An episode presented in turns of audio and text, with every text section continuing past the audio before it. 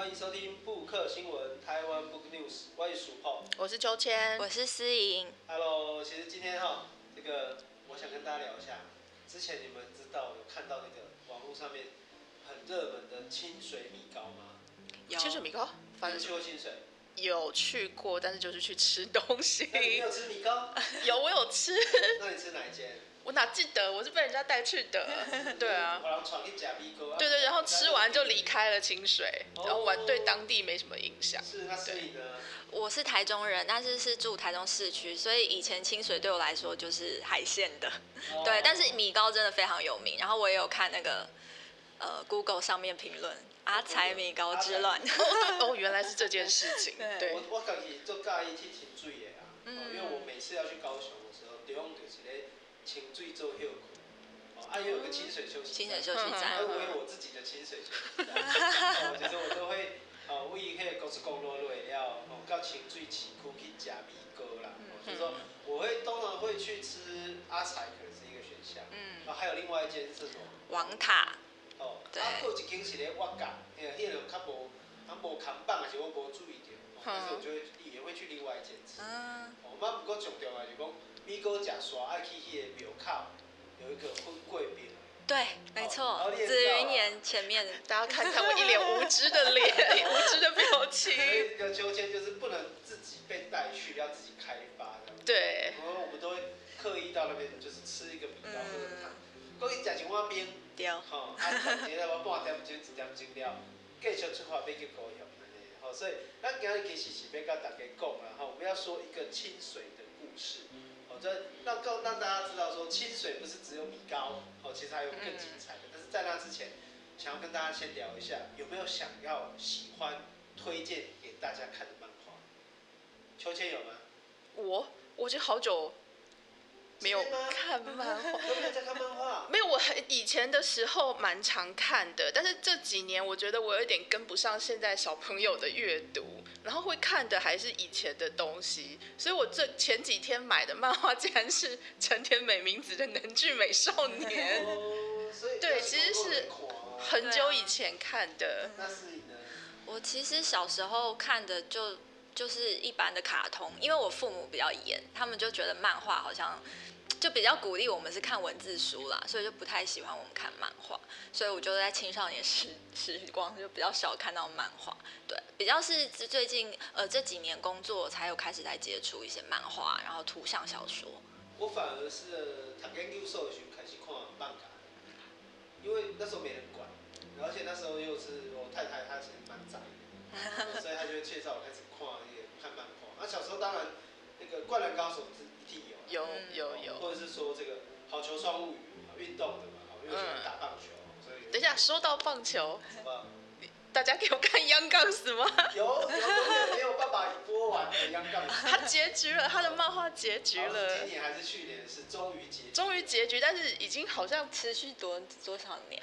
他的第一集我昨天查过，他是在一九九一年初刊，那个时候才直棒三年还是四年？对对，非常的惊人。一个从就是我从十七岁到三十七岁左右了哈。但是他们还没高中毕业没？不知道。但是高中念的非常的长，这样。对。所以其实这个确实来讲，康奎料、做起料，其实要看书的难度有点高。嗯嗯。因为你说要每天，除非像两位是编辑工作，所以可能会看阅读书籍之外，正常的人反而可能他平常工作回去，我在这时间来看册。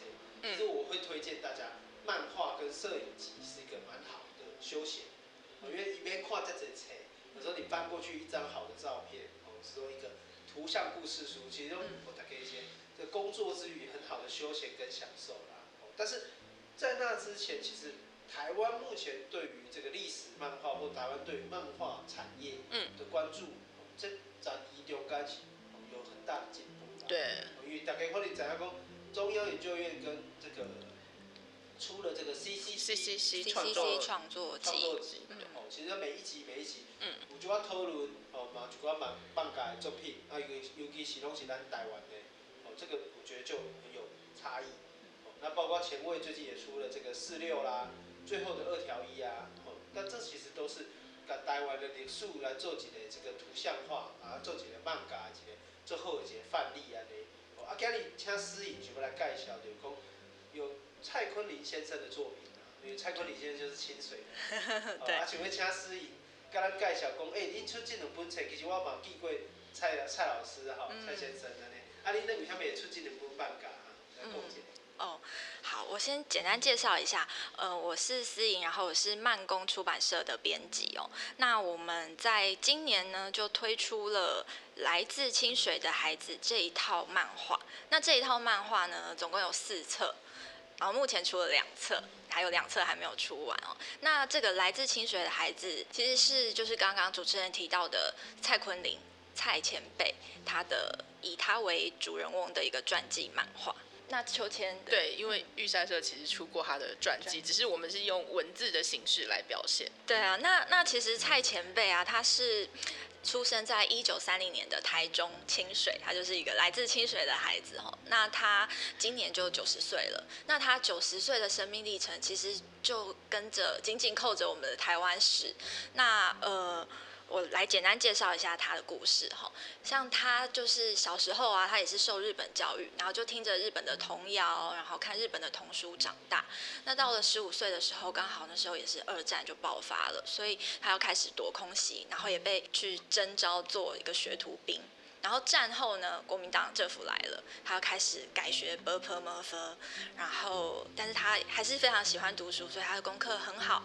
但之中呢也经历过了像二二八事件然后他也目睹了很多的呃从一九四九年很多从就是大陆中国大陆这样撤撤退过来的外省人。那他后来台中一中毕业之后，他就到了清水镇公所工作。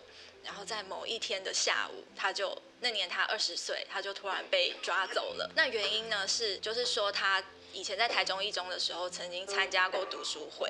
就用这样的理由，然后把他判了十年的刑哦，然后他也就成为了第一批去绿岛服刑的政治犯。很多人对于蔡前辈的印象都是就是白色恐怖受难者这样子的一个标签。不过他其实对于台湾的漫画也是非常有贡献的，因为他在呃一九六零年他从绿岛就是出狱之后呢，他就先行呃先进入了漫画出版社工作。然后报社工作，那他在漫画出版社的时候就结识了一些台湾的本土漫画家。那后来他又到了广告业去工作，这样。那到了一九六六年，那时候就是政府就。开始执行一个编印连环图书辅导办法，这个法案就是开始查封很多的租书摊，然后就要求所有的漫画你上市之前一定要经过审查，所以就很多的漫画出版社就倒闭了，也包括了之前蔡前辈他工作的那个文昌出版社，所以这些很多失业的漫画家就跑来找蔡前辈商量，哦，那。呃，蔡前辈就觉得要义气相挺，那而且他一直有一个教育梦，所以这时候他就想到了，不然我们就回归来重新做一个儿童杂志，所以他就出了《王子半月刊》这个儿童杂志，然后在里面就收录了呃留有留有一些漫画的版位，所以就让这些失业的漫画家还可以继续发展，所以也让我们台湾的漫画就不至于在那时候就被砍断这样子。所以其实用漫画来介绍蔡坤林是一个很好的方式，因为他自己本身跟漫画也很有关联，对，没错，跟这个产业有关。嗯，但是换个角度来讲，其实可能大家对这蔡先生哈，呃，有两种不同的思维。是第一个是角，第一个角度是从白色恐怖出发，然后用用乖鬼嘛，一个受难受难者的角度。那第二个角度可能是他对于这个他生命历程中对于这个呃，当然是台湾的故事。来自于漫画产业的创作等等，这有一个观点。那秋千其实你们那一本这个爱唱歌的小熊，他就是用不同的方式在介绍他嘛，对不对？对，就是其实爱唱歌的小熊，他这个 idea 是来自于他的文字作者吴亦珍。然后，因为他是一个剧团，算是负责人吧，他们其实常常会需要面对跟孩子说故事的情况。那其实蔡前辈的故事。对于不管什么年纪的人来说，都蛮具有一个教育的意义。可是如何把它长长的生命历程表达给孩子们听，这就是他创作的初衷。那其实书名叫做《爱唱歌的小熊》，是因为蔡前辈他非常常提起的一个他在呃绿岛的时候认识的狱友蔡炳宏先生。蔡炳宏先生最后被判处死刑，是因为他抄写跟别人传递纸条，然后其中出现了歌，就是抄写歌词这样子。那对于他来说，这是一个很大的打击。就是对于蔡前辈来说，就是怎为什么一个喜欢唱歌的人，就讲到唱歌的事情。就是这个这样的自由被剥夺，甚至就是被剥夺了他的性生命这样子。所以这个爱唱歌的小熊，它的缘起就是一个国王下令不准唱歌，那我们要怎么夺回这些自由？然后在这个压迫下面，小熊是如何的经历了一些事情这样。对，其实大家对于台湾历史过去的想象是，只能透过文字，或者说只能去这个直接的去理解这个案件。这个比较冰冷的，或者比较压力比较大的一个方式，但确实透过两个出版社的努力跟帮助之下，其实我们也找到了很多不同的理解台湾史的方法，包括我们像这个满宫文化、慢工文化，其实在这四本关于这个蔡先生的故事，来自清水的孩子，我自己是觉得还蛮趣味的，嗯，因为他就有一些这个第一个啦哈，因为他们就强调它是原创的图像小说。所以他希望它是一个多元的出版核心。那我觉得这个关键是这四本里面看出来，好像每一本都有点点不一样。嗯。那同时也包括了哦，透过图像，哦，透过后面的这个大事记啦，乃至一些补充的资讯啊，哦，但可以让这个蔡先生的这个形象是比较立体的。我们讲那么了解工业的邱千拎公司嘛，哈，有三峡玉山社，或者是。新维书房，哦，新月书房，尤其是新月书房是专门锁定童书绘本类这个系列的作品。其实我觉得都帮助台湾的小孩子得到很多不同的媒介。我觉得这个丁各位也瓦当吼，我们可以扫那个郑清文先生的童话集，嗯，被推登我们童年我们听那听啊。所以其实相对的，反而爱唱歌的小熊，他就另外一种方式，因为他用。动物拟人的方式来讲一个故事，因为对丽娜来讲，你可能讲，哎，对呢，为什么没在唱歌？为什么不能唱歌？可以透过几年写写小熊的故事，你了解讲，哦，原来唱歌是一个自由，哦，人人的自由最重要，哦，他也要大家要去珍惜这件事情。我觉得这对我们的这个小孩在阅读的时候是一个很大的帮助吧。那但是这里要问一下司仪，就是说，哎，清水有四级。那第一集是咧粉蓝仔色，哦，第二集是差不多较灰色、瀑布诶，啊，第三、第四集咧，在图像上或颜色上有没有什么不同的设计？嗯，我们这四套书其实就每一册讲的就是蔡前辈他不同的人生阶段，所以就会随着他不同人生阶段的经历，那我们的漫画家周建信老师他就会去做出不同的画风来呈现。对，像第一册刚刚。就是有提到说它是粉红色的，那粉红色其实想到就是一种甜蜜啊，然后有一点呃童年的滋味，所以在第一册其实讲的就是蔡前辈他的童年，然后青少年时光，然后里面呢，呃，建信老师他也是先使用了色铅笔。所以就比较细腻的去勾勒出小朋友的心境，可是你会发现翻到后面啊，就是随着社会开始时局开始动乱，呃，里面的线条越来越粗，然后甚至也会开始抖动。其实它就反映了一种不确定，然后不安的一种氛围。那一直到了到了第二册，整个画风就是截然不同，好像是不一样的人画的一样。吼，它就是第二册，它就使用的是一个呃木质。木木刻版画的一种画风，然后呃色调非常的重，然后呃线条也非常的粗，然后好像很刻，就是刻痕很深这样子，就是带出一种蔡前辈在绿岛十年的这种心境是非常刻骨、非常沉重、非常煎熬。这就是我们就是漫漫画漫画家他的巧思这样子。那我们这边也看到，就是说像刚刚讲到爱唱歌的小熊，其实他就是透过了熊，然后作为这个。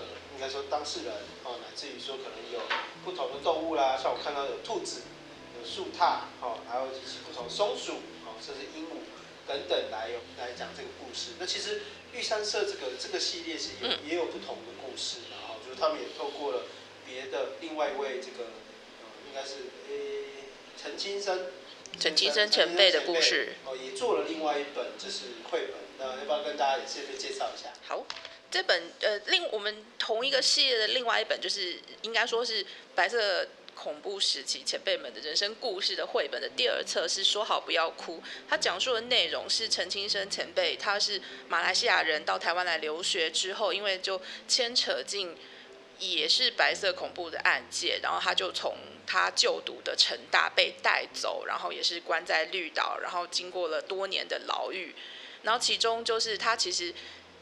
非常的希望可以再重新见到他在马来西亚的家人，可是因为他们人在海外，所以要去见他其实是非常的不容易。就是历经了很，他坐牢了很多年之后，历经千辛万苦，就是他的妈妈才能够来绿岛看他一次。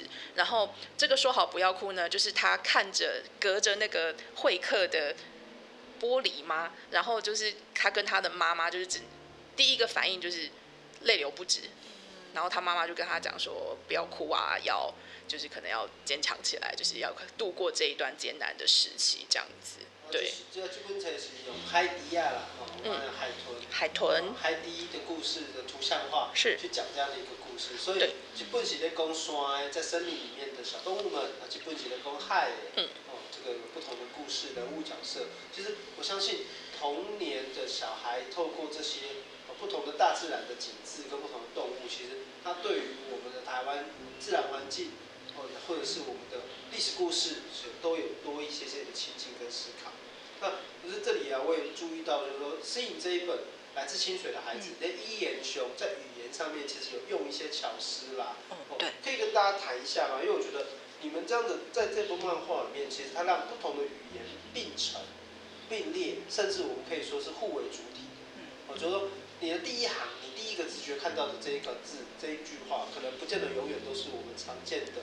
华语，哦，它有可能是日本话，也有可能甚至是台语。可不可以跟我们讲一下，你们怎么透过这样的一个图像的设计，达到这样的这个语言平权或者是多元平层的一个效果？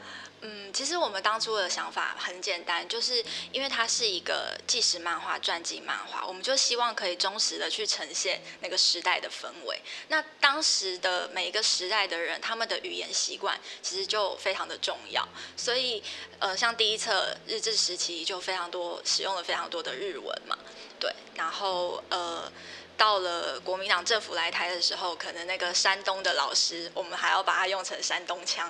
对，然后呃，像前辈他们在绿岛的时候，可能彼此之间是用台语来进行，对，然后但是面对军官的话，可能就是要用国语，呃，不就是华语的部分，对，所以我们就呃，其实一开始我们也在想说，到底要怎么呈现？我们本来是想说，是不是有可能像拉注释一样，就在下面翻译？可是发现其实量实在太多了，哦，那我们发其实说这个对话框，它其实还算。可以容纳足够的空间，然后摆在一起，也在阅读上也不算太太影响，所以我们就选择了这样的方式。然后我们也请了郑顺聪老师来帮我们做台语的校订。郑顺聪啊，就是专家啦。对啊。啊，尤其是这透过漫画这个方式，其实就好处，然后大家其实就这本册，它不是完全透过文字来理解，图像的表现是一个很大的关键。那在图像的表现上面，其实文字上面。由来来谈跨日本的漫画来到台湾，他们其实也是会有日文跟中文，有时候也会并存在同一个画面上面。这个习惯其实会帮助读者们对于这个作品里面的不同文字的接受度其实是变高的。哦，其实这我觉得这是一个很好的方式，是一个很好的尝试。对，那当然每一个作品里面有不同的取舍跟取径嘛。比如如果是绘本的话，可能他更重视的是图像的展现。对。哦，或者是有些想象力啦。哦，就一波一嘛，讲我甲物件拢写得足清楚诶，吼，啊，你那主人看，讲好像只有这个解读方法，或者只有这个解读就可能，他可能甚至会创造出不同的故事。是，哦，我相信这应该就是邱千玲这本不爱唱歌的小熊，跟说好不要哭，说好不要哭，应该就是希望达到这样的效果。对对对对，就是我们扣紧他作者在写这个故事的时候，其实就是扣紧一个主旨，也许是自由，也许是分离这这两个主题，然后就是。其他的比较细节，可能跟人物传主本身的这的比较细节的故事就没有在故事中表现出来，然后是希望强调那个重点，对。那你们目前这两本，嗯，包括之前的郑新文先生等等，嗯，说您最近刚好对这个台湾的部分啊，台湾的绘本啊，或者的绘本上面，哎有没有一些不同的想法跟规划？这个就是诶、欸，关于前辈们的人生经历的绘本，其实它还有两本，只是目前还在创作中。这一个故事要这一套大概要说完，会总共也是四本的篇幅，只是后面的两本可能还要一点时间。那目前我们。嗯，正在做的是一个政府的标案，所以内容请暂时保密。但是今年度一定可以看到。哦，对，是。到时候跟我们大家分享。是。因为其实所有东西都主要几个很痛，哦，它需要一个系列，就跟，哎，我我其实蛮意外，因为做四本来做蔡先生的故事，其实是一个蛮蛮大的尝试啊。因为不是说，哦，可能大部分我目前看到的都是单行本，一本要讲完一个人的故事。可我相信，就像蔡先生的故事很漫长，他有包括他的成长经验，和他的受难经验，甚至他战后的呃出狱后的这个创创业经验等等，这对台湾社会都是一个很好的。社愿意投入这样的一个精神，其实我们也是很佩服的。而且我刚才听思颖讲说，你们是个这个提前部署的出版社是吧？你们的同事是都散布在这个宇宙的。没错，各个角落，像我们的佩珊社长，他其实常驻是在泰国，所以我们呃，比如说开会啊，或者是联系，基本上都是用网络，然后来做讨论。嗯，那不同的人在不同的地方，但是可以完成一个最在地的故事。对，这这是很落实的这个越在地越国际啊，越国际越在地这样的一个精神嘛。而且你像这本册来对后边够看剪菜啊，因为我们在看前面的图像的时候，速度是会快一点。可是我们发现，这个不是一本这个轻描淡写的书，其实这来对唱作者地形的来对。我发现你在大事记跟延伸阅读上面，其实应该这点精心的做这些处理。呃，其实。延伸阅读的部分，主要就是我我我来写的，因为我其实本来也不是也不是学历史本科出身，所以我对台湾史的了解就也是那种高中 高中程度左右，很多都已经忘光了。那我们的脚本作家就是游珮芸老师，他其实在做这个书的脚本的时候，他其实就拉了两条轴线，一条就是。这个大历史的轴线，然后另一条就是呃蔡前辈他个人的生命经验，这两条轴线去走。所以像我们的大事记也就会尽量的去呈现，呃把呃同一个时期，然后世界上发生的重要事件跟蔡前辈他可能二十岁经历了什么放在一起，让大家来做比对。然后呃延伸阅读的部分是这样，就是呃其实，在书中可能会在对话里面我们会看到有一些专有名词，那如果是简单的名词简介，我可能就直接在下面做注释。但是因为我就对台湾史很感兴趣嘛，所以在看这些漫画的时候，都会产生很多的好奇心。那我就希望说，也可以提供给我们的读者更多呃延伸阅读的资讯。像比如说蔡前辈他在就是接受，就是他在考那个台中一中的入学考的时候，他那时候就有说，呃，我要学习就是二宫金次郎。我要跟他一样，就是很棒这样子。然后我就想说，二宫金次郎是谁？对，而且我我后我就觉得说，其实我不想只知道他是谁，我还想知道为什么蔡前辈会想要把他当做是一个典范。二宫金次郎是一个背着背着砍柴，然后边砍柴边读书，对，边砍柴边读书的这个小铜像。对，一个很刻苦的，然后很认真的一个就是代表性的人物这样子。对，所以我查资料之后才发现到说，原来当时的就是他们受日本教育的，比如说课本里面啊，非常常出现这个人物，就是一直。教导大家就是要学习他，然后学校里面也都有二宫金次郎的铜像，呃，只是说战后当然就被移除了，对，所以就希望说，哎，可以补充给大家这些还蛮有意思的小细节在后面，希望大家翻到后看完，然后翻到后面的时候，还可以有一种哦，原来是这样的感觉，对啊。那像绿岛十年第二册，我们就补充了很多呃蔡前辈在绿岛的狱友他们的故事。第三本、第四本什么时候要出？第三册我们预计是大概十一月左右，对。然后第四册就希望可以在明年二月左右把它出完。而且这嘛是足特别的，因为这本册、这套册啦，吼、嗯，一开始是用这个募资计划去进行的。对。大大家啦，吼，在网络上嘛，足侪人甲你乌烟的到支持。为什么迄阵会决定用这个方式啊？哎，秋千你嘛会使考虑一下，不只是用进步的标案的方式，你嘛会使逐像大家，甲大家招会啊啦吼，大家来做这个从对台湾历史文化有建设有帮助的代志呢。可以讲一下为什么用募资？为什么用募资哦？嗯，我们觉得说募资它其实也是一种理念的分享跟宣传。因为我们想做这套书，其实有一个很大的初衷，就是希望可以用更亲近的这样漫画的媒介来让大家了解台湾史，甚至可以去亲近就是转型正义这个很多人觉得很沉重的议题。那我们透过募资的方式，可以让更多的人在。